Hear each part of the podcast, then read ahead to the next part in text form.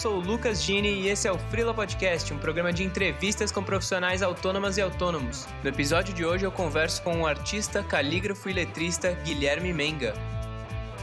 Seu trabalho não é fazer o que você gosta, fazer a letrinha, ou se você desenha site, desenha site, ou se você faz música. Seu trabalho não é fazer música. Seu trabalho é conseguir cliente, saca? Seu trabalho é conseguir trabalho. E vai ter momentos que você tem menos energia, que você vai estar mais introspectivo, que você vai estar mais reflexivo. Por que, que a gente não pode aproveitar esses momentos, entende? Você querer conquistar alguma coisa é, rápido não significa necessariamente conquistar uma coisa boa ou de uma forma boa. E aí, Menga? Aê, beleza? Tranquilo, cara, e contigo? Tô bem, mano, tô bem. Tamo aí caminhando na luta. Boa. Primeiro, obrigado por aceitar esse papo, cara. Pô, valeu, mano. Obrigado muito pelo convite. Acho que vai ser, vai ser bem legal. Esse, esse assunto é sempre, é sempre bom, né? Sempre tem o que aprender e o que ensinar. Então, eu te falei, eu te falei quando, quando você me chamou, eu te falei que eu teria muitos problemas para compartilhar com as pessoas. Então, tamo aí.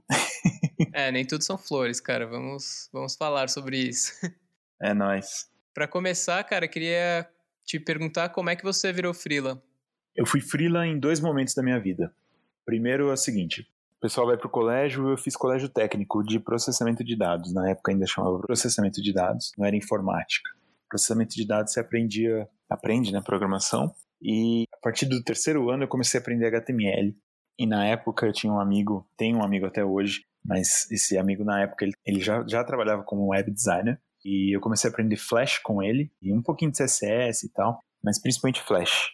E aí tinha um trabalho de escola, fiz um trabalho todo em Flash. Peguei meu primeiro freela por causa desse trabalho, foi com meu tio, que na época estava produzindo um, uma peça de teatro. Então eu fiz o site, um hot site para essa peça.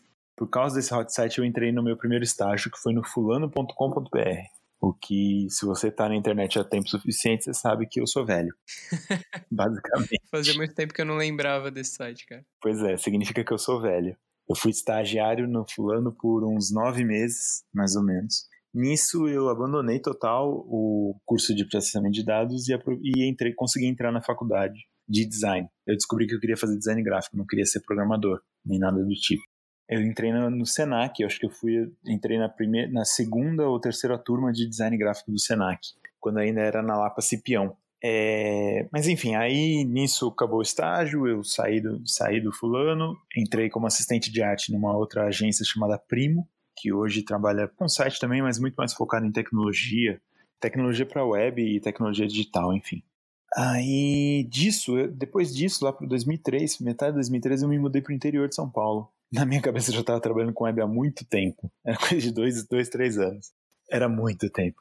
Aí eu falei, bom, vou aproveitar e vou fazer uns trabalhos de design gráfico mesmo, né? Obviamente eu tranquei a faculdade. Aí eu fiz uns freelas é, de design nessa época, mas assim, nada grandioso. Aí em algum momento eu voltei a trabalhar numa agência de publicidade pequenininha lá no interior de São Paulo, em Bauru.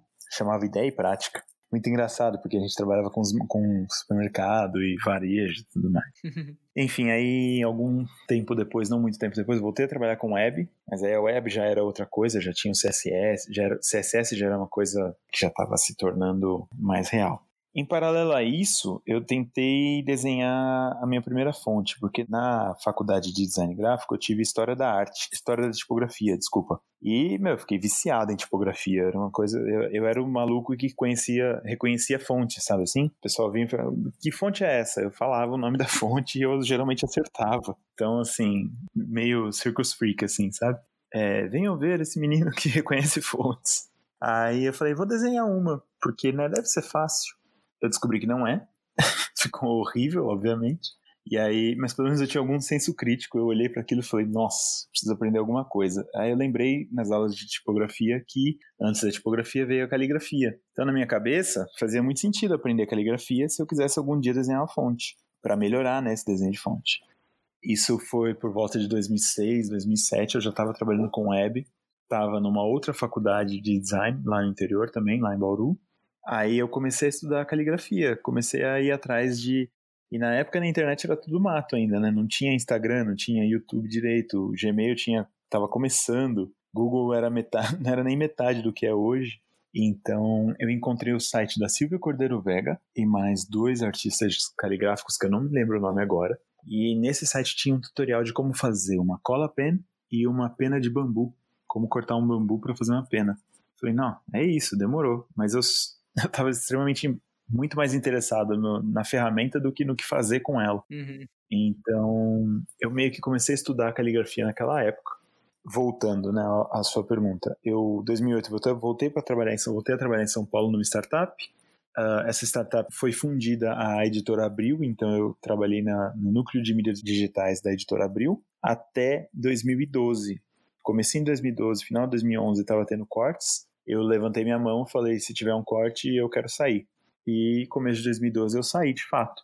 Ainda trabalhei mais um ano com, com web design e design de interfaces. E final de 2013 eu tava já tava naquela coisa, um pé em cada barco, eu preciso escolher um caminho e eu virei para a Sus e falei, vamos nessa, preciso fazer isso, você topa? Ela topou e é isso, larguei a web de vez para viver de letrinha, basicamente, caligrafia e lettering. Então, desde 2000 e final de 2013, começo de 2014, eu tô frila nessa última fase, digamos assim. Certo. E aí, desde então, você começou a desenvolver um trabalho mais autoral ou começou a tentar correr atrás de clientes, cursos? Como é que foi essa trajetória, assim? Foi engraçado o começo porque é o seguinte, a... conversando com a Susan, é a minha esposa, conversando com ela, ela virou e falou assim: tá, mas é isso, você gosta desse negócio de caligrafia, você já gastou dinheiro com isso. Aliás, você gasta dinheiro com isso, fazendo curso, comprando ferramenta, comprando papel, essas coisas assim. Mas é isso que você quer fazer de verdade, todo dia? Então ela me propôs um desafio do tipo, faça alguma coisa todos os dias, né, de caligrafia e lettering, e vê se é isso que você quer fazer mesmo todo dia, porque, né, uma vez que vira trabalho, o negócio muda. Então eu lancei um, o, o, que eu chamo, o que eu chamei de Daily Advice, que é um, um conselho para uma vida criativa por dia. Assim. Então eu pegava desses life hacks e livros de autoajuda e ou melhor, self-improvement, não é autoajuda. e fazia um lettering ou uma caligrafia é, com uma frase específica. Então, eu fui fazendo isso um por dia. Eu cheguei a 330 dias praticamente sem, sem errar um dia. É, e foi assim que começou. Mas, problemas, né? Eu falei que eu ia falar problemas. Eu contava muito com o fator ser descoberto, entende? Uhum. Eu pensei, eu vou fazer um negócio desse aqui por dia, as pessoas vão descobrir isso de alguma forma e vão perceber que, sei lá, que eu sou bom, o que eu não era. Melhorei muito desde então, ainda bem, mas ainda tem muito que melhorar, obviamente, tecnicamente falando, né? E aí eu vou conseguir cliente por causa disso. Simplesmente eu vou postar um por dia e o universo vai me, me recompensar com jobs. Então, assim, se tiver alguém pensando a respeito dessa estratégia, pensando nessa estratégia, eu vou te falar o seguinte: não, não funciona. Não funciona simplesmente assim. A não ser que você tenha sorte, ou você seja descoberto de fato que é uma sorte, ou que você tenha bons contatos, no geral não é só botar trabalho na rua, ou especificamente no Instagram, e esperar para ser descoberto que os jobs vêm. Eu achei que isso ia acontecer, não aconteceu. Então, eu sei que já aconteceu com outras pessoas, mas é a, é a menor parte, né, dessas, das histórias. São as histórias de sucesso, assim, é um em cada, sei lá, 10, 20, 30. Sim, são as histórias que a gente lê e entra em crise eventualmente, né? Ah, sim. Porque você pensa, né? Ah, se aconteceu com um, pode acontecer comigo também. Uhum. E pode, de fato. Eu não, eu não, eu não ignoro essa possibilidade. Tem gente que, que lança projetos muito bons, muito com muita qualidade ou muito relevantes para o momento que eles estão que a gente está vivendo, né? E aí, obviamente, que meu tem aquela aquela tempestade perfeita, né? A combinação de fatores que acaba gerando esse, esse reconhecimento. Não foi o meu caso. E, e não é o caso da maioria das pessoas, né? No fim das contas. Uhum. E aí você comentou do Instagram, como é que foi, então, a partir disso, como é que é a sua relação com essa ferramenta e com outras para seguir com o seu trabalho? Para começar que meu Instagram, assim, eu demorei, eu fui ter meu primeiro smartphone em 2000 e Jesus, 2014, pra você ter uma ideia. Você pensar que o primeiro iPhone saiu em 2007, mas antes, um pouquinho antes disso, a, a SUS comprou um e, e aí eu roubei o celular dela para tirar foto e instalei o Instagram no celular dela. Falei, não, agora eu vou entrar nesse negócio aqui. E eu tô tentando encontrar aqui quando é que foi meu primeiro post no Instagram. Ó, foi 10 de agosto de 2013. Eu peguei um sketchbook, abri numa página falei, pronto, tá aqui meu primeiro post. Uma frase do Mark Twain. Não, não existe nada que não pode acontecer hoje. Olha que otimista. A inocência. As letras tudo torta. E aí, então é isso. Eu entrei no Instagram em 2013. Um ano depois eu fui comprar meu primeiro é, smartphone. Então, meu relacionamento com o Instagram é, é curioso porque, assim, eu achava, e na verdade antes até era isso mesmo, acontecia isso mais. Você entra no Instagram, posta todo dia e mais gente vai te conhecer e disso vão surgir clientes, trabalhos, propostas, parcerias, o que quer que seja. Eu falo que isso antigamente era até mais possível porque antigamente não tinha, o algoritmo não dominava tanto, né? Então, a partir do momento que o Facebook comprou o Instagram, que foi acho que 2015, 2016, e depois disso começou a aplicar as mesmas regras de algoritmos para o Instagram, geral, assim, se você pergunta, eu imagino que você já tenha perguntado para outras pessoas, a, audiência caiu, a interação caiu, os likes caíram, a, a, o fator de descoberta caiu, diminuiu muito. Então, eu realmente achava que Instagram era meio que pescar no barril, assim, uhum. sabe? Você posta, as pessoas olham, gostam e te contratam. Hoje a coisa, eu já acho que o Instagram é assim, é um milhão de pessoas gritando para um bilhão de pessoas, cada um de um lado de um campo assim, e todo mundo tentando chamar a atenção de absolutamente todo mundo. É tipo querer matar a sede numa, numa cachoeira, saca? Não resolve. É o pior jeito de matar a sede. Tá, tá, talvez não seja o pior jeito, mas é, é um jeito muito ruim de você conseguir, de fato, uma conexão com, com uma pessoa, entende? Sim, sim. Foi nítido nessa época que você está falando, acho que na comunidade mais de design e áreas relacionadas, assim como a caligrafia e o lettering vencendo, né? Pelo menos nessa geração. Sim. Foi nítida essa questão de likes diminuindo e de as pessoas sentirem mesmo uma diferença, até quem já tinha um perfil grande e tudo mais. Sim, é só você ver. Tem gente que segue muita gente no Instagram. Eu sigo hoje 410 pessoas. Tava brincando que por mim eu, seguir, eu gostaria de seguir 10 pessoas, não 410. Cara, eu tenho muito essa crise também. Eu sigo, sei lá, mais de 2 mil e já tive momentos de ansiedade de pegar o celular e ficar dando unfollow em centenas de pessoas, sabe? Opa, muito importante. Só que o problema é o seguinte, tá bom, eu sigo 410 pessoas. Eu posso estar muito enganado, mas se eu, se eu ver se aparecer para mim coisas de mais do que 50 pessoas, 60 pessoas diferentes, eu acho que isso é um bom dia, entende? É um dia que eu vejo muita coisa. Uhum. O fato é que a gente vê, e, e o algoritmo faz isso, né? Ou a programação do Instagram é voltada para isso. Você vê as pessoas que, com quem você mais interage e as pessoas que mais interagem com você vão te ver. Mas se você interage pouco ou se a pessoa posta pouco, é basicamente o seguinte: se a pessoa não dança conforme a música do Instagram, é, que é postar todos os dias, fazer stories, você tem a consistência ali e tal, não sei o quê. Se você não faz isso, você, o Instagram não vai mostrar você para quem te segue. Primeiro que isso é um absurdo bizarro, porque eu, eu sigo quem eu quero ver. Então, se eu sigo, eu quero ver. Então, por favor, me mostre. Mas não é assim que funciona. E outra coisa é o seguinte: eu chego à conclusão que, de duas uma, ou você trabalha pro Instagram, ou o Instagram é uma ferramenta para o seu trabalho.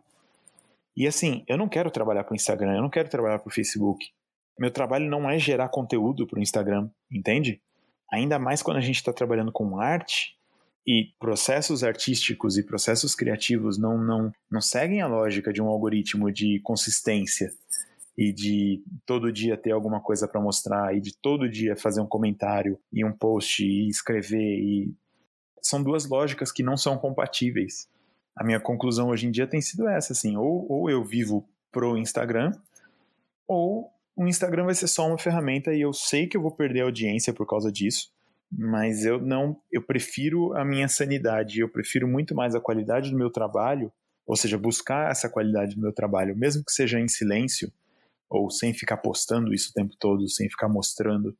Assim, óbvio que isso sou eu. Tem gente que consegue ter essas, essa consistência e ter o desenvolvimento do próprio trabalho e, enfim, fazer isso tudo acontecer de uma forma mais orgânica.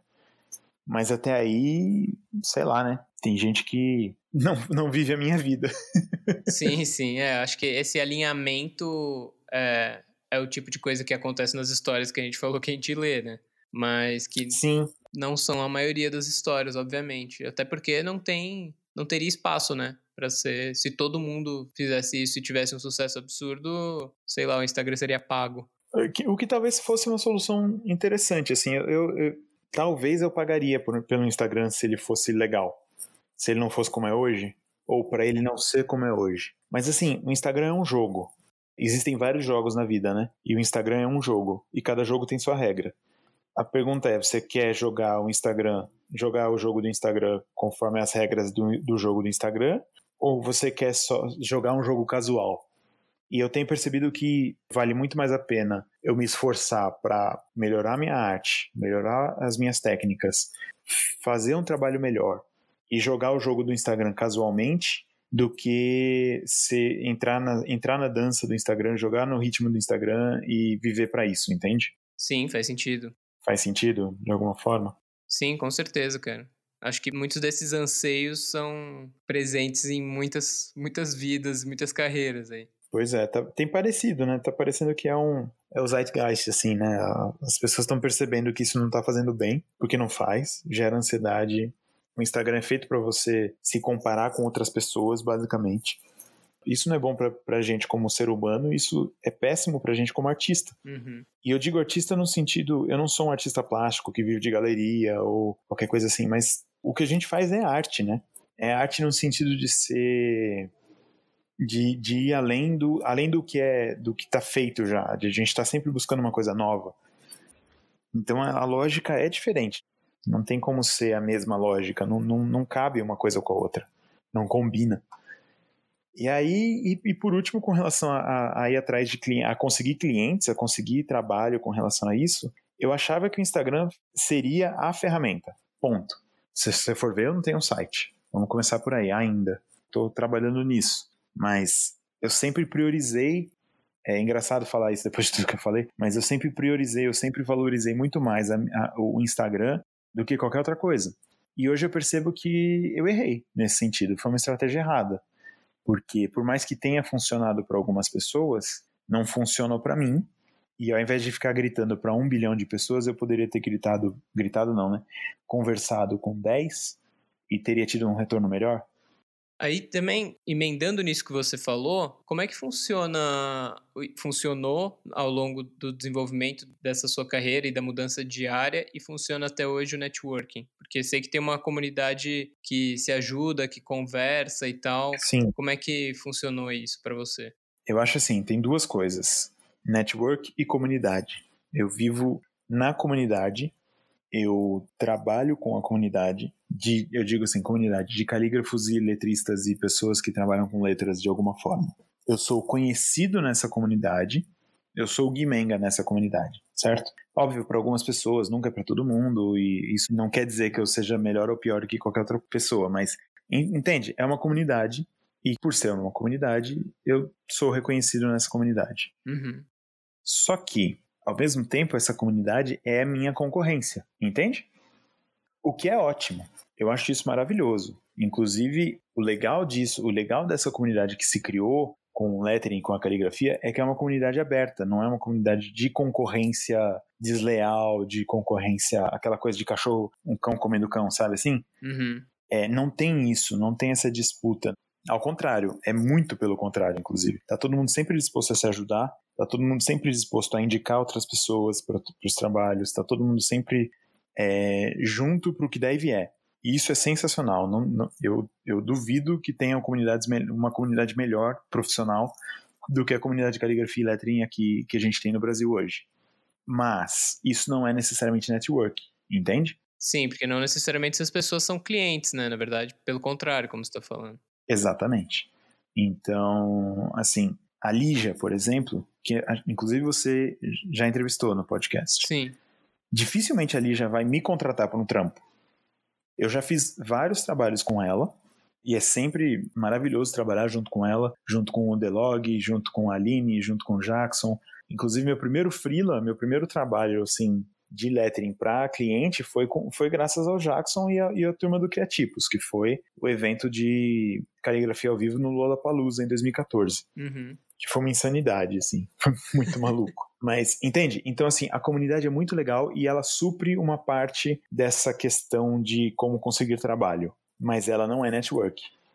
No sentido de que raramente essas pessoas vão me contratar para fazer um trabalho para elas. São mais parceiros do que clientes.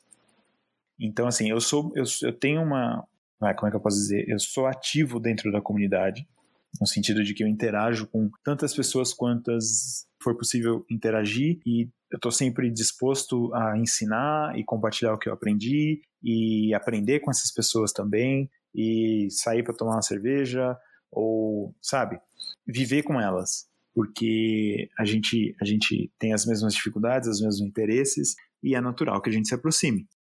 Agora, para mim, talvez esse, esse seja o maior problema de eu ter esperado tanto do, do Instagram, é que para mim essa coisa de network é um mistério. É uma caixa preta, é, sei lá, magia negra. Você sabe que existe, você sabe que tem gente que faz, mas você mesmo não faz a menor ideia de como fazer, como funciona. Então, é um negócio que eu tô aprendendo. Tô, tô tendo que aprender agora, porque caiu a ficha de que demorou, mas caiu a ficha de que se eu for ficar esperando aparecer cliente, se eu for ficar esperando ser escolhido por pessoas, por marcas, por agências, o que quer que seja, vai demorar. E assim, mesmo você tendo feito trabalho para clientes grandes, isso talvez não tenha tido um retorno imediato, porque talvez seja uma coisa da área de. É difícil ter, por exemplo, um cliente que retorna todo mês, né? São jobs mais casuais, pontuais. Bastante. Eu tenho um cliente que retorna um pouco mais, mas é raro, assim, é assim, eventos especiais, ações ao vivo em, em loja, essas coisas assim. Mas não é uma coisa que, nossa, eu, eu tô garantido, entendeu? Definitivamente não. Isso é, essa é a exceção, na verdade. Olha só, os tipos de trabalho que eu faço, ou que eu já fiz. Tatuagem, por exemplo. Vamos falar sobre desenho de tatuagem. Eu faço desenho de tatuagem, eu acho o máximo fazer desenho de tatuagem. Dá muito trabalho. É o trabalho de desenhar um logotipo só que para uma pessoa. Então, assim, só que obviamente que não tem a verba de um logotipo, porque não é uma pessoa que vai lucrar com aquele trabalho. Mas você tem que cobrar um valor e eu cobro o valor que eu acho digno nesse sentido. Mas assim, a pessoa fez uma tatuagem, beleza. Quantas tatuagens escritas ela vai fazer de novo? Mais uma, mais duas? Em quanto tempo? Aí, sei lá, é, quadro já fiz quadro para as pessoas, tipo, ah, putz, gosto muito de uma frase, o meu amigo gosta dessa frase, dessa música e eu quero dar de presente para ela, o que quer que seja. Eu faço, legal, deu um presente. Quantos mais vão rolar disso? Entende? Tem pouco retorno nesse sentido, tem pouca consistência nesse, nesse sentido. Publicidade. Publicidade é o tipo de coisa que você trabalhou numa campanha, trabalhou numa, numa ação e beleza, vida que segue. Antes da ação terminar, antes da campanha terminar, a própria agência já está pensando no próximo job. E esse job não necessariamente inclui você, que é normal, é a vida, é a vida deles, né? É a vida de como a publicidade funciona. Então, para o que a gente faz de caligrafia e lettering, é raro, é muito raro você ter esse tipo de consistência de trabalho do mesmo cliente o tempo todo, entende? Esse clientes que retornam. Então, é a natureza do que a gente faz. O que é ótimo, na verdade. Se você gosta de novidade, é perfeito. Surgem coisas que não esperava também. Nossa, muitas. Então, isso é legal. O que não é legal é que você tem que sempre. O que não é legal, não. Aí que tá. Outra das coisas que demoram para cair a ficha. A gente fala, tem aquela expressão, né? Você fala, putz, eu sou frila, comecei a ser frila, comecei a fazer isso porque eu gosto de, no meu caso, eu gosto de fazer de, de caligrafia. Então, nossa, meu trabalho seria fazer caligrafia, certo? Fazer letras customizadas, especiais, específicas para ocasiões e momentos e situações e, enfim, projetos específicos. Aí, cliente manda um e-mail, alguém manda um e-mail, pede um orçamento. Você fala, nossa, que saco, tem que fazer orçamento. Olha o tempo que eu vou perder com isso. E você perde, a gente perde coisa de, no mínimo, qualquer orçamento básico, você vai perder pelo menos uma hora e meia hora para fazer esse orçamento. Se for uma coisa mais complexa, você perde mais tempo ainda. Aí você fala, nossa, isso não faz sentido, né? Aí eu tava pensando no outro dia que, na verdade, isso faz sentido. O trabalho é esse também, né? Sim. Enquanto a gente não considera que fazer orçamento, responder e-mail e, e ir atrás de, de novos trabalhos Enquanto você não considera que isso é o seu trabalho, fica difícil, né? É uma empresa que não tem uma área, né? Exatamente. E então, assim, das coisas que eu demorei muito para perceber, foi uma delas foi essa, assim. Esse é o trabalho. Seu trabalho não é fazer o que você gosta, fazer a letrinha, ou se você desenha site, desenha site, ou se você faz música. Seu trabalho não é fazer música. Seu trabalho é conseguir cliente, saca? Seu trabalho é conseguir trabalho. É, working on working, sabe? Você tem que trabalhar para trabalhar. É muito doido isso, né? As coisas que você vai descobrindo, assim. Eu tô nessa, já vai fazer cinco anos, fez cinco anos, e tem coisas que eu tô aprendendo agora. A real é essa. Essas histórias de sucesso da noite pro dia, eu acho que elas são a raridade, assim. Eu acho que a maioria dos... Eu acho que o meu sucesso, que aliás a definição de sucesso já mudou várias vezes, mas vamos mudar a palavra. A minha estabilidade se é que ela algum dia vai existir, vai demorar muito para chegar. Não vai ser uma coisa que postei um trampo, fiquei famoso, choveu cliente e tem cliente até, até eu morrer. Não vai acontecer isso. Eu vou ter que aprender a trabalhar em trabalhar. trabalhar para trabalhar, sabe assim? Sim, é, eu acho inclusive que essas histórias são editadas pra caramba, assim, né? Mais do que a gente consegue imaginar porque acho que deve ser realmente muito raro uma história que é de fato curta, tipo, postei um negócio, como eu dei o exemplo tosco lá, fazia um negócio que não tinha nada a ver, postei um negócio e, pô, tudo funcionou no fluxo e eu sentei e olhei a vida dando certo. Mas muitas dessas histórias foram editadas cortando anos de esforço e de manejar essas questões que você está citando, né? Inclusive, em caligrafia a gente vê muito essas histórias, né? Porque Sim. tem o cara ou a calígrafa que bomba no Instagram e, tipo, até a sua tia-avó viu e te manda e, nossa, né, ele é muito bom, tal, ela é muito boa. Sim, só que o cara tá fazendo isso há 20 anos. Nunca ninguém soube disso, sabe? Agora vocês estão sabendo porque, sei lá, a Coca-Cola compartilhou, sei lá. Exato, exato. É, é, o prólogo, né? Ninguém lê o prólogo. é isso, cara. Ninguém lê a introdução do livro, né? A gente já vai direto pro capítulo principal, onde o herói vira o herói, a heroína vira a heroína e tudo se resolve magicamente. então, é muito doido. Agora, você perceber que essa é a realidade e se adaptar de acordo com a realidade, acho que esse, no fim das contas, é o que dá, acaba me dando mais trabalho hoje em dia. É o, é o momento que eu tô. Eu tô num momento de, de transição, eu diria assim. Transição de, de. Como é que eu posso dizer? De pensamento mesmo, de forma de pensar, de paradigma. E estamos aí.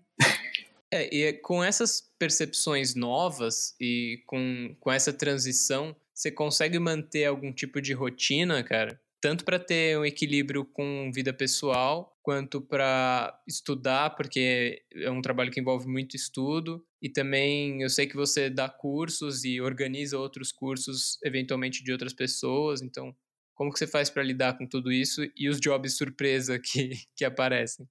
Sensacional, adoro job surpresa. Olha, rotina e disciplina são duas palavras que você vai ver, você não vai conhecer ninguém que vai, vai usar para me descrever, entende?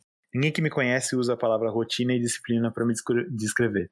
Eu tenho seríssimos problemas com isso, seríssimas dificuldades para conseguir esse negócio, de, essa rotina, essa, para ter a disciplina de ter uma rotina. é um pacote. Exato. Agora, para não dizer que não tem nada, a maior parte do meu tempo, com certeza, eu gasto treinando, tentando melhorar aquilo que eu faço. E aí, geralmente, eu faço isso fazendo coisas, criando arte, criando peças caligráficas e projetos específicos com caligrafia ou lettering. Basicamente é isso. Não tem uma rotina, eu não posso te dizer, ah, eu acordo. Eu já, eu já tive muito mais dificuldade, hoje eu consigo acordar um pouco mais cedo, mas assim, a única rotina que eu tenho é acordar e fazer café. Depois do café, tudo pode acontecer, sabe? Mas o café é a parte talvez mais. E, e é, é, recente essa rotina, mas é, uma, é a parte que tem mais ficado firme, assim, na minha vida. Quando eu vou dar aula, eu acho ótimo porque aí eu treino muito mais, eu aprendo muito mais e muito mais rápido. Né? Tem um salto evolutivo ali visível. Claro que eu já venho aprendendo caligrafia desde 2007, então eu dei aula, dei um curso recentemente de maiúsculas romanas. E foi engraçado porque durante o processo de, de montar a apostila, de fazer os modelos e tudo mais, eu consegui fazer um, uma letra, uma maiúscula romana de um jeito que eu, eu falei, eu demorei cinco anos para conseguir fazer essa letra desse jeito, saca? E aí depois eu fui ver, eu fui ver no meu Instagram e tem um post de 2014 com as maiúsculas romanas com serifinha, sabe, na pena quadrada e tal, não sei o que. E eu não sei se você já tentou fazer isso, mas dá um trabalho, cara. já, já tentei, é frustrante. E é de novo um desses mistérios assim que quem sabe fazer não é não é legal de mostrar. Entende? Não é. Isso, isso é uma outra, outra birra que eu tenho com o Instagram. Assim. O Instagram só mostra o que é legal de mostrar. Sim. E tem coisa que não é legal de mostrar, mas fica bonito no final. Uhum. Então, como ninguém mostra, eu demorei muito tempo para entender como aquilo era feito. Ou seja, cinco anos para fazer uma letra. Você pensa, nossa, que, que maluquice, né? esse processo vai na contramão do que a nossa do que a, do que a sociedade midiática diz que diz que a coisa tem que ser, né? Aquela história de se mexer rápido, quebrar as coisas e consertar no meio do caminho, cara, isso não funciona para arte. Os artistas que eu admiro, eles estudaram pelo menos 10, 15 anos antes de ter a qualidade de trabalho que eles têm hoje. E eu tenho certeza que eu vou ter que estudar pelo menos mais 10 anos para chegar. Eu não, não sei se eu vou estar satisfeito algum dia, mas para chegar num nível que eu falo, nossa, agora tô mais perto, saca? É, então, assim, rotina tenho pouquíssima, cara. Eu, eu tô sempre lendo alguma coisa, eu tô sempre estudando um pouco, treinando, rabiscando, o que quer que seja. Por causa desse processo todo, na maioria das vezes, na maioria das vezes não. Ele sempre começa na mão. Então, quando tem um trabalho, quando tem alguma coisa para fazer, é sempre um processo manual primeiro. Eventualmente, quando necessário, ele vai para o computador, né? Se não é uma arte original que precisa entregar tem coisa que precisa ser escaneada em alta resolução, tem coisa que precisa ser vetorizada. Então, assim, mas sempre começou na mão e isso leva tempo, isso gasta folha, gasta tinta, gasta. São muitas tentativas para chegar nisso. Então, se eu estou num trabalho, num projeto específico, eu falo que o estúdio, ele tem, o meu estúdio, eu tenho um quarto que é, um, que é o estúdio. Ele vai ficando, ele vai acumulando bagunça até a hora que muda o trabalho, muda o projeto.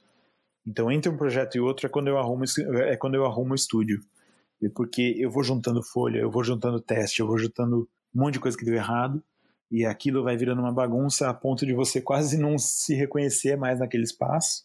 E aí depois acabou, entregou, finalizou, o que quer que seja, eu respiro um pouco, arrumo o escritório, arrumo o estúdio e volto pro próximo projeto, pro próxima, pro próxima prática, o que quer que seja. Cara, é bem interessante esse ciclo, que acho que o espaço físico é quase uma metáfora para o jeito que funciona o trabalho mesmo, né? Total, total. Porque você tá, você tá se absor... é, é que nem como é que eu posso dizer? Você vai fermentando, sabe? aquele processo é um processo de fermentação ali dentro de um, de um ambiente controlado, digamos assim. Por isso, às vezes, é, é, tão importante ter um espaço para trabalhar específico para isso. Antes de eu fazer só isso, eu, eu não tinha um espaço para trabalhar, né? Eu tirava as coisas, botava as coisas na mesa, treinava, o que quer que seja, aí eu ia dormir, guardava tudo de volta no armário. Então, assim, isso é meio contraprodutivo, porque você não vê uma evolução, entende? Você está sempre limpando, zerando a folha e começando do zero de novo no dia seguinte. Você apaga as pegadas, né? Exato. E eu acho que a gente perde um pouco isso. Enquanto que quando você tem um espaço para isso, é, é, é, um processo análogo à, à fermentação, assim. Você está naquele ambiente controlado, né, onde aquilo serve para aquilo, aquele ambiente serve para aquilo que você está fazendo. E, o, e você vê o processo é, se construindo, você vê o processo acontecendo. Que é uma das coisas que eu, eu acho meio complicado de, de trabalhar é engraçado porque muita gente começou a fazer caligrafia e lettering para sair do computador, né, para sujar a mão, porque queria mais processo manual e tudo mais. Aí a Apple foi lá e lançou o iPad e todo mundo falou: "Nossa, iPad". e aí todo mundo começou a usar o iPad Pro para desenhar e ninguém mais suja a mão, ninguém mais mexe com papel. Eu achei muito irônico isso, mas tudo bem. Só que o problema desse negócio é que, a não ser que você grave o seu processo, você não vê evolução. Porque você está tá sempre zerando e começando do zero. Assim, você está sempre vendo, vendo uma camada nova, uma camada cada vez mais limpa do, do negócio. Enquanto que num processo manual de um lettering, por exemplo, você vai usar quantas folhas de papel vegetal para refinar um lettering? 20, 30, 40, um bloco inteiro de papel vegetal para refinar um lettering, às vezes. Na caligrafia, que não é, não é tanto um, é um refinamento, mas você está sempre começando uma nova arte, né, uma nova peça, então você vê aquilo se acumulando, construindo no, no, em cima da sua mesa ou no chão do seu escritório, o que quer que seja, é assim, é ao mesmo tempo desesperador e inspirador. Porque você vê que no fim do dia você está fazendo alguma coisa, você fez, você foi para frente, entende? E a gente só, só aprende a fazer o que a gente faz fazendo, né? Que nem aprender a andar, de bicicleta na teoria. Não existe isso. Você não tem curso, curso online de aprender a andar de bicicleta. Sim, simulador de carro para CNH, né, cara? Exatamente. Então, assim, ah, legal, você entende talvez o conceito, mas na prática a teoria é outra, né? Muda tudo. E ver esse processo se construindo, você vê os erros se acumulando, e é isso, tá? No fim das contas, você acumula erros. Você acumula respostas erradas que eventualmente vão servir para outras perguntas, mas você acumula respostas erradas para a pergunta que você está se fazendo naquele momento. E aí, depois que termina, ou porque o prazo chegou, geralmente porque o prazo chegou, ou porque você realmente chegou numa conclusão, você gostou do que você fez e, nossa, é isso, acabou, você junta aquilo, você vê o que é lixo, ou você vê o que pode ser aproveitado depois, limpa o espaço e começa de novo. Cara, bem legal essa questão cíclica, porque realmente é o, é o jeito que muitas áreas funcionam, acho que é o jeito que o que a gente genericamente chama de job funciona, mas geralmente isso é muito mais focado no ambiente digital e vira uma pasta que vai para um HD que você provavelmente nunca vai, vai abrir, e é isso, né? Sim. Quando a coisa é física, a relação é um pouco diferente. Sem dúvida. Você tem quando eu trabalhava com, com interface digital, você tinha, né, aquela coisa, do, aquela piada do, é o final, projeto final 2, projeto final 3, projeto final aprovado, uhum. projeto final altera, aprovado, alterado, projeto final final, mas mesmo que você tenha essas instâncias, né, essas, esses screenshots desses projetos, você não tem o um processo dele necessariamente. Enquanto que num processo manual especificamente eu posso falar da caligrafia. Na, na, caligrafia especificamente, ou no lettering, você tem fase a fase, você tem passo a passo, tá sempre ali, o histórico tá sempre salvo, até que você decida jogar ele fora. Então eu acho isso fenomenal, é uma, é uma analogia para a vida, na verdade. Então acho bem legal. Essa seria uma rotina que eu tenho, assim, de entre projetos eu, eu limpo o espaço de trabalho, eu arrumo o espaço de trabalho. E às vezes quando eu tô meio perdido também, quando eu tô meio que, ah, não sei o que fazer, ou tô em dúvida, ou alguma coisa assim, eu dou uma arrumada.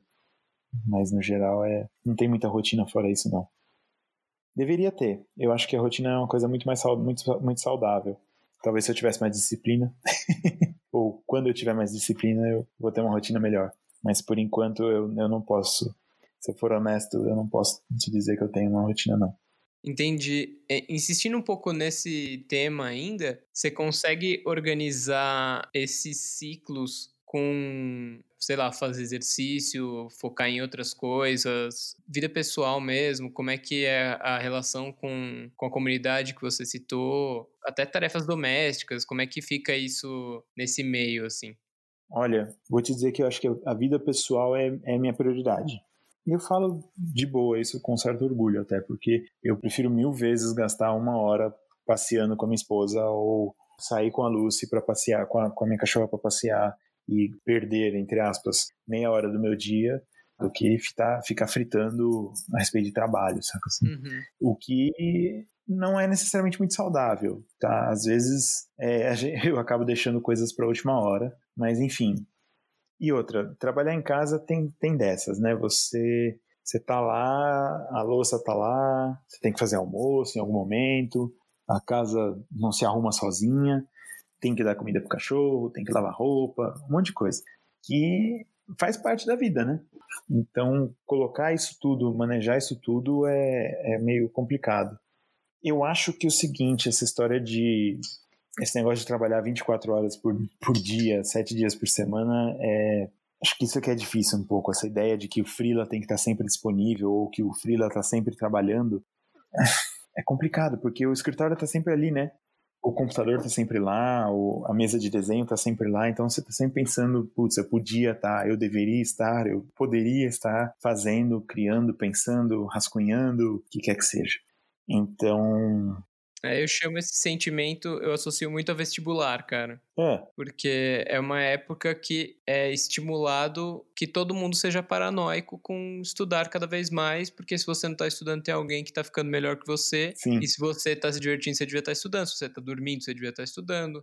todo mundo te, te joga para isso, assim, né? Claro, dentro de um contexto socioeconômico que eu vivi, por exemplo, é um universo, tipo, parece que você vive ali pelo menos um ano, que esse é o tema da sua vida, né? É tipo uma temporada dedicada a isso. É, provavelmente é por isso que eu não entrei na Unesp.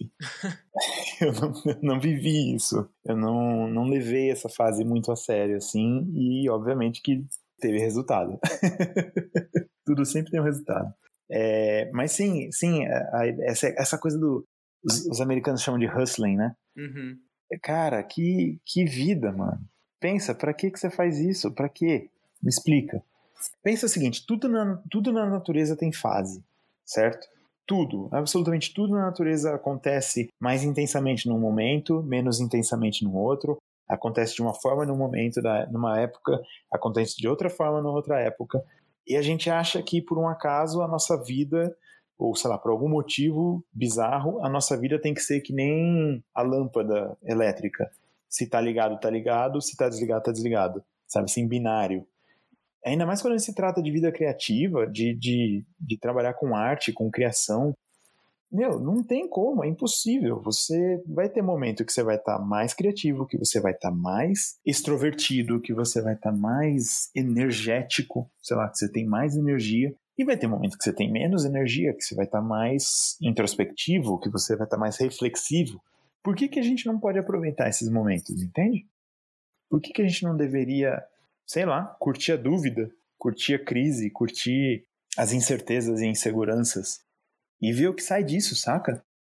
Ver como que isso vai alimentar a minha vida, no fim das contas, porque a gente se cobra demais, né? E, e eu, eu, não vou dizer que a culpa é do Instagram, nem tudo é culpa do Instagram, mas a cultura da, da, das mídias sociais, da rede social, essa cultura de você ser uma marca e de você se se vender e se, se divulgar. E...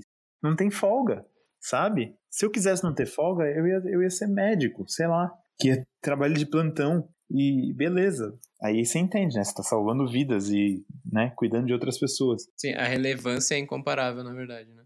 Exato, mas a gente vive como se tudo fosse vida ou morte, sabe? Se você não pode fazer um post sei lá, fora da sua marca. Você não pode, você tem que ter consistência nos seus posts, você tem que ter consistência na sua criação. E, meu, não, sei lá. Vai ter momento que você consegue fazer 330 dias seguidos de alguma coisa, e vai ter momento que você consegue fazer, você não consegue fazer 660 dias seguidos de outra. Então, curte, curte esse momento, sabe? Faz sentido isso? Faz, faz, cara. E aí, assim, cara, tem que arrumar a casa, tem que dar comida pro cachorro, tem que passear, tem que namorar, tem que comer, tem que dormir, principalmente dormir é muito importante. E eu prefiro muito mais dormir, dormir, comer e viver com outras pessoas do que ficar me preocupando com a minha marca, saca? Com a minha consistência no, nas mídias sociais. Sim, isso é um paradigma mesmo, né? Como você falou, que está numa fase de mudança de paradigma, isso é sempre sugerido, né? No mínimo. E eu cada vez mais percebo que o que, o que é sugerido nem sempre é sugerido em vista do que é melhor para mim. A consistência nas mídias sociais faz bem para quem? Não necessariamente para quem está criando com consistência. Tanto é que você vê, recentemente rolaram algumas, alguns artigos, algumas matérias sobre é, youtubers com síndrome de burnout. Tipo, Pergunta se o, se o CEO do o CEO do YouTube, do Google, tá com burnout, saca? Ou o Mark Zuckerberg tá com burnout. Se ele tá com burnout é, com outro, é por, por outro problema. Não é porque ele tem que ficar criando um vídeo por dia e postando toda semana e pensando em conteúdo e se preocupando se está tendo, se tá tendo engajamento.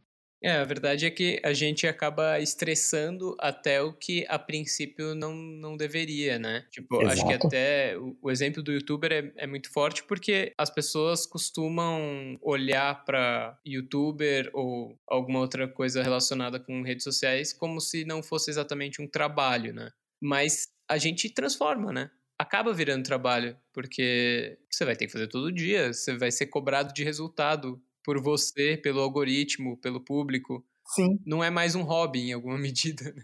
Mas hobby hoje em dia é, um, é uma palavra feia, né? Porque você, você vira e fala assim, não, eu faço, faço isso aqui. Ah, que legal, você vende? Pô, você devia vender, hein? Olha que legal, você dá, dá para ganhar dinheiro com isso, certeza. É muito doido, isso vale para qualquer coisa. Eu faço.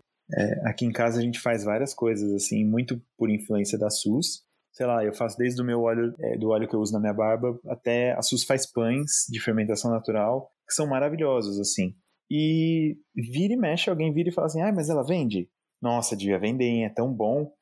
Hum, devia? Por que, que devia vender? Pode vender, se quiser vender, vende, mas o prazer do negócio não está em vender, não está em viver daquilo, mas está em fazer aquilo, né? Ou deveria estar. E aí outra coisa que tem aquela, tem aquela frase, né? Faça o que você gosta e você não vai ter que trabalhar nenhum dia na sua vida, não? Um negócio assim. É, algo semelhante. Cara, a partir do momento que você começar. Ah, nossa, eu gosto de pintar. pintar. Gosto de desenhar, beleza. Consegue um cliente. Pra você ver se aquilo não vira trabalho rapidinho. É, eu tenho essa percepção também, cara. Inclusive, eu acho essa frase de um elitismo e de um. é, assim, é quase surreal de tão distante de qualquer realidade, de algumas muito mais que de outras. Sim. É, é, se você gosta de ser presidente da empresa, talvez, né? É, é exatamente. não que o presidente de uma empresa não trabalhe bastante, trabalha, mas não é o trabalho que. O quanto, se você for comparar quanto que um presidente de uma empresa sua versus o que o vendedor dessa empresa sua para conseguir fechar a conta no fim do mês, uhum. ah, saca? E aí quando você é o presidente e o vendedor e o produtor, você você é o é, você é quem chuta e quem corre pro gol para defender, você vai ter que trabalhar bastante, meu amigo, porque aí eu quero ver se você realmente gosta do que você faz. É, essa questão de virar trabalho é, é bem complicada, assim. Pois é, e às vezes vale mais a pena você achar alguma coisa que você gosta que você faz, gosta de fazer, e fazer isso em segredo, sabe assim? É um hobby mesmo, né? Na garagem do seu. Lembra quando as pessoas tinham hobby? Dizem, né, que as pessoas tinham hobby na garagem da, da, das casas, assim. Cara, beleza. É por isso que eu acho que a história de montar trem de, trem de miniatura, sabe? é, ferrorama, né? Que chama, não? Como é que chama? É, ferrorama. É, eu acho que isso é um hobby sensacional, porque você não tem como vender aquilo. É, na verdade você comprou, né? Dependendo. Exato, você gasta, uma, você gasta uma, uma bruta grana, assim, você gasta muito dinheiro, você gasta muito tempo, e no fim das contas a sua maior diversão é o quê? Não é nem a parte que você liga o bagulho e ele sai rodando sozinho, sabe? Aí que tá o negócio, é exatamente isso. A diversão tá em fazer, a diversão tá em, sim, em pesquisar, se, em montar de, de acordo com a época, de acordo com, né, com consistência e, e pá e tal, não sei o quê ninguém vira para um, pra alguém que tem, sei lá, que coleciona selos ou que monta ferrorama e fala, ah, você devia viver disso. Agora, vai fazer um pão, ou vai fazer caligrafia, ou vai pintar, pra você ver se ninguém vira e fala assim, ah, você devia viver disso. não, não necessariamente. Às vezes não, às vezes é melhor você ter um emprego e viver de outra coisa, né, viver assim financeiramente, receber seu dinheiro de outra coisa, do que estragar aquilo que é o seu hobby. Assim, não que inevitavelmente estrague, mas corre o risco, né? Você corre um sério risco. Então você tem que colocar isso na balança. É um risco que você quer correr? Para mim, não estragou. Não estragou. Opa, estragou foi bonito. Simbólico. É, para mim, não estragou. Olha, de novo. É, eu gosto de caligrafia, eu gosto, eu gosto de lettering. Eu gosto de viver das letras, eu gosto de pensar a respeito disso, eu gosto da história, eu gosto do desenho, eu gosto das influências, das, da loucura toda que é isso mas há, há, quase há cinco anos fazendo isso, eu já, eu já entendo isso com muito mais realismo de que vão ter dias que eu vou gostar mais e vão ter dias que eu vou gostar menos. E beleza, normal, é isso aí. E ao mesmo tempo, assim, a questão da, da criação é frustrante, é, é uma briga, né, é um parto, como todo bom parto tem dor, tem, tem dificuldade, tem suor e lágrimas e às vezes tem um pouquinho de sangue. E esse é o processo. Terminou, você limpa o escritório e começa de novo. Cara, e, nessa bagunça toda, assim, nessa bagunça não quis ser pejorativa, né? Mas dentro de tudo que, não, não, que você já é falou, como é que entra, até nessa questão mesmo que você estava falando de transformar em trabalho, como que entra a grana para você no sentido de como que você gere o dinheiro?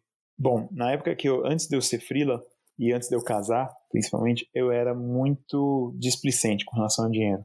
O que eu ganhava, eu gastava. Eu, eu nunca gastei mais do que eu ganhei, mas o que eu ganhava, eu gastava. Que é uma péssima estratégia, não recomendo para ninguém. Em algum momento eu decidi que eu ia casar, e ainda bem a Sus decidiu que ia casar comigo também ao mesmo tempo. Então deu certo, aí a gente combinou. Foi legal. Então eu comecei a juntar dinheiro e aí eu me liguei que eu conseguia juntar muito dinheiro, né? Porque eu ganhava salário, então era fácil a vida, né?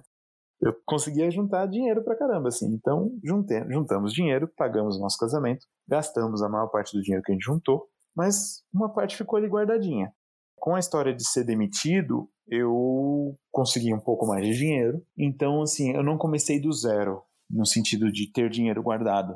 E eu nunca cheguei ao zero de novo. E o objetivo da vida é não chegar no zero.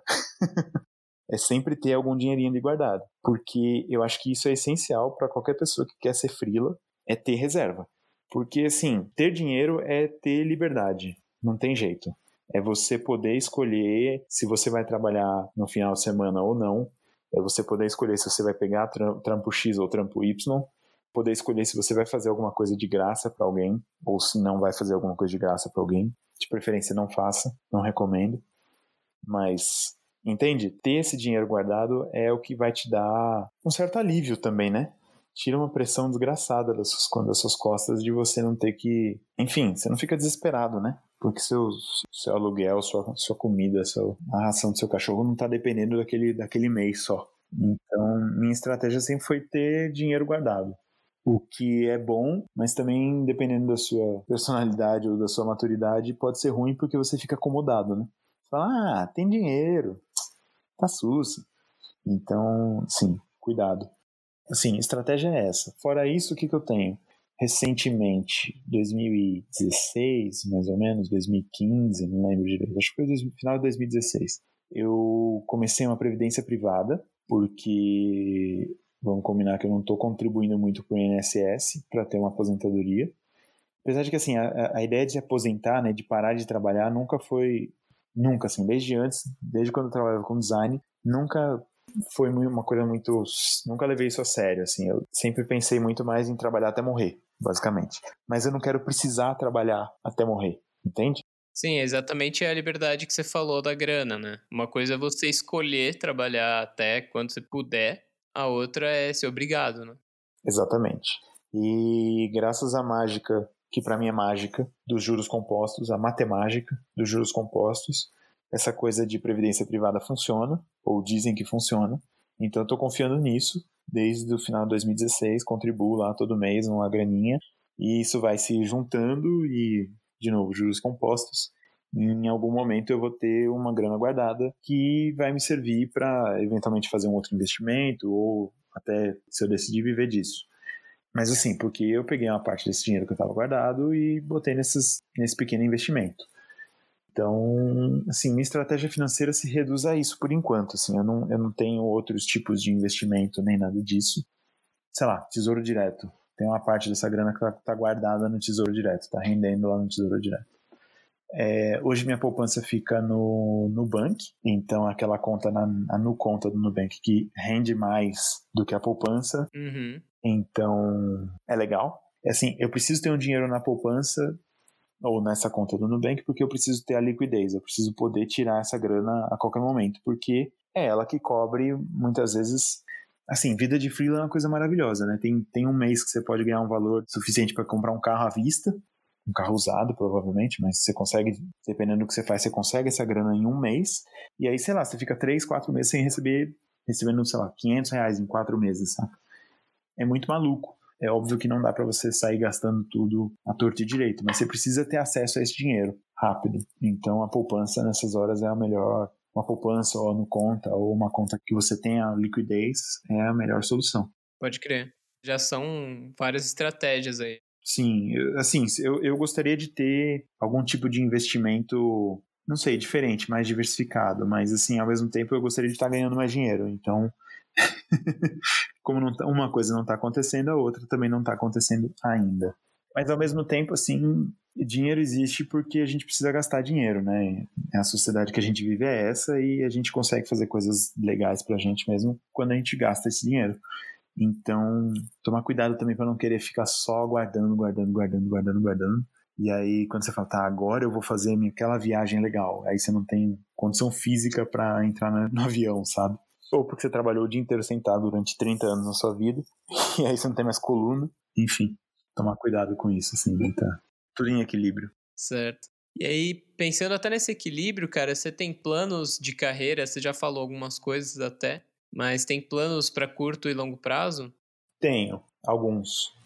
Tenho ideias, na verdade, não tenho plano. Plano é quando você coloca, define passos e tem uma estratégia, né? Eu tenho certa, certa dificuldade com passos e estratégia, mas eu tenho algumas ideias do que eu gostaria de, de fazer e de onde eu gostaria de chegar no futuro. Principalmente a longo prazo, eu gostaria de viver um pouco mais de trabalhos autorais. Uhum. Um trampo meio artista plástico, mas ainda com letras. Eu entendo que isso é longo prazo porque isso é uma carreira que é, é muito mais construída, né? Requer muito mais. É um trabalhinho de formiga, não tem jeito. Você não chega numa galeria com três trabalhos e fala, olha, eu sou um artista. Você precisa de uma construção muito mais extensa disso, né? Enfim, algum dia, quem sabe, eu gostaria que isso fosse uma realidade. Eu não sei, a médio prazo eu tenho, eu tenho a ideia aí de, de talvez, não sei, produzir mais material, ensinar mais, poder compartilhar mais o que eu, o que eu sei, saca? Fora isso, eu gostaria de viver fora do Brasil algum tempo, por ter essa experiência internacional, nunca por. Assim, é aquela história, né? Nada. Eu gosto do, eu gosto do Brasil, é sempre bom você estar tá morando num lugar onde você pode gritar socorro e todo mundo te entende. Então, não tem essa necessidade de morar fora como algumas pessoas têm. Mas eu acho que seria bacana, eu acho que a gente. É sempre bom ter uma, ter uma experiência com uma cultura diferente da sua e enxergar as coisas pelos com olhos de outras pessoas também, né?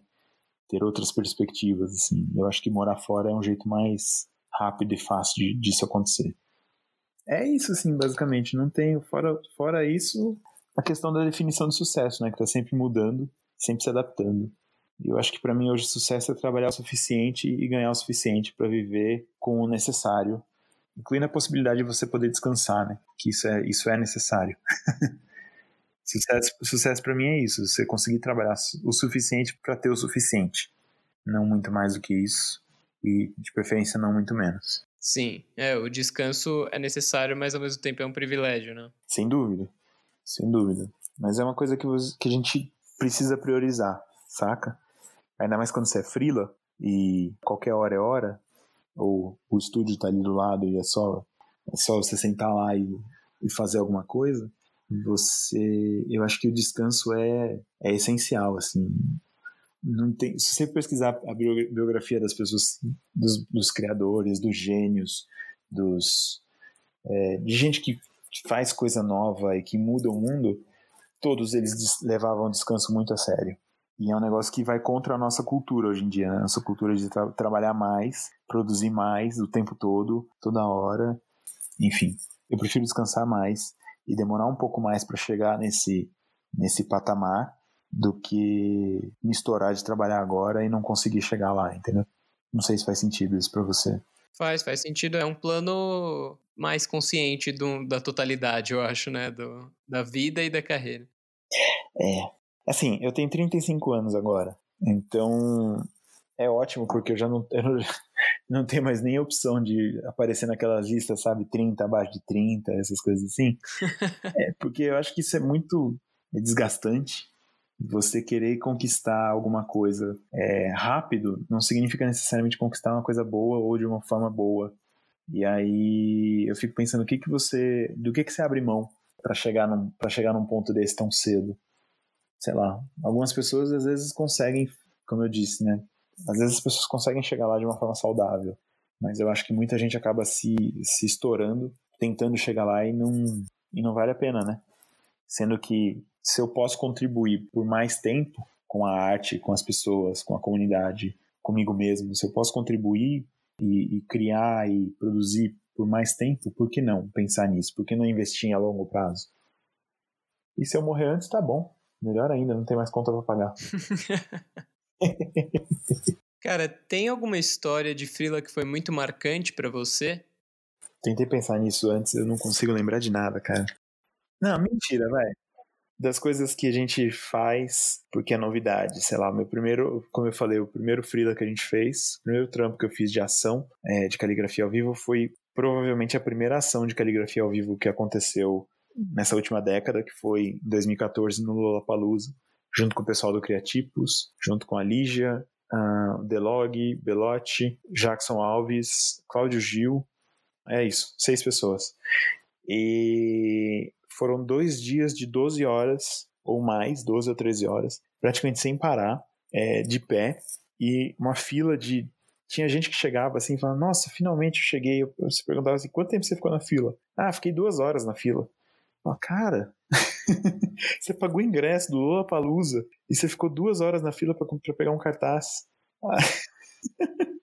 então, assim, eu achei sensacional, saca? Foi, assim, uma energia muito boa, foi, foi muito maluco, foi exaustivo, assim. E obviamente que foi retardado e aconteceu mais vezes, aconteceu Lollapalooza mais uma vez depois disso, ou eu fiz Lollapalooza mais uma vez depois disso, mas não foi tão intenso, tão maluco. Mas assim, também, gente gente esperando uma hora e meia, duas horas na fila para receber um, um, cartaz caligrafado. O que é, é muito doido, né? Porque as pessoas valorizando aquele negócio muito mais do que você valoriza, obviamente. E ao mesmo tempo você tem aquela coisa da, de trabalhar com outras pessoas e de estar tá todo mundo ali junto e, e às vezes você tá cansado, mas aí o outro te anima e às vezes você anima outra pessoa e tal. Isso foi uma experiência muito marcante e acho que foi um jeito bem legal de começar assim a carreira Fora isso, eu não sei, cada vez que eu, sempre que alguém me pede uma tatuagem, eu acho, eu acho muito doido, assim, eu gosto demais do processo, eu gosto para mim é, eu falo isso para todo mundo, assim, é uma honra poder participar, poder, sabe, assim, dar um eu imagino como um tatuador, é que tatuador tatua tanta coisa que chega uma hora que vira normal. Para mim não é normal ter um desenho meu na pele de outra, de outra pessoa. E eu espero que nunca seja porque cada trabalho é entrar um pouco na história das pessoas e conhecer um pouco da história das pessoas e participar dessa história, né? Um pedacinho dela, de certa forma. É bem, é bem maluco. Toda vez que eu tenho que fazer alguma coisa assim, é, é muito doido. Agora, história estranha, assim, esquisita, engraçada, eu não sei não, acho que é, não aconteceu ainda. Ou não sei, não aconteceu a mais, a mais estranha, a mais engraçada, a mais esquisita. Quem sabe até o final, né? Me chama de novo daqui cinco anos, Beleza. Eu te falo. Marcado. E aí, para finalizar, se você pudesse dar uma dica ou várias dicas para você mesmo no passado sobre a vida de Frila, quais seriam? Ouça esse podcast. o seu próprio, né? Isso. Você voltaria para mostrar o seu feedback da sua carreira. Sim. Olha, uma dica para mim mesmo seria não tenha medo de, de mandar e-mails, não tenha medo de mostrar seu trabalho, de falar com as pessoas e de se divulgar, de fato. Mas assim, sabe, sem não, não, não se divulgar no sentido chato da coisa, mas realmente mostra, olha só, olha o que eu tô fazendo, olha o que, que, que você acha disso, é, vamos trabalhar junto, sabe? Não tenha medo da, de fazer network não dependa só do, das mídias sociais, das redes sociais para fazer network e vai atrás de, de fazer alguma coisa, de mostrar o que você está fazendo. Essa seria uma dica. Outra dica seria James Victoria tem uma frase que eu acho muito boa, que é tenha uma opinião. Eu adaptaria isso para faz o que você gosta, encontra o que você gosta, descobre o que você gosta de fazer e faz o que você gosta de fazer. E não tenha medo de disso virar um estilo, disso virar uma coisa sua, com a sua cara só. Eu tive muito medo. Eu, eu, eu, até hoje eu ainda detesto um pouco essa coisa de ter um estilo, mas eu entendo que isso vale a pena para você mesmo e para conseguir mais trabalho, eventualmente. Então, se o seu objetivo é esse, é, facilita um pouco você ter um estilo, você ter uma, uma assinatura, você ter um jeito de fazer a coisa, ou de você ou você ter um tema mesmo que você gosta de trabalhar, mostra a sua cara, sabe? Eu daria talvez essas duas, além de ouvir esse podcast, esses dois conselhos. Cara, demais, Menga. Brigadão por comentar toda essa trajetória e as suas opiniões. Valeu mesmo por compartilhar isso, cara. É, cara, muito bom participar disso. É uma honra. Espero que eu não tenha matado ninguém de tédio. e tamo aí, velho. Sempre que precisar, tamo junto. É o, que eu, é, é o que eu falei. Qualquer convite que você for me fazer, já tá aceito. De verdade. Só falar. Demais, cara. Brigadão então, Menga. A gente se fala.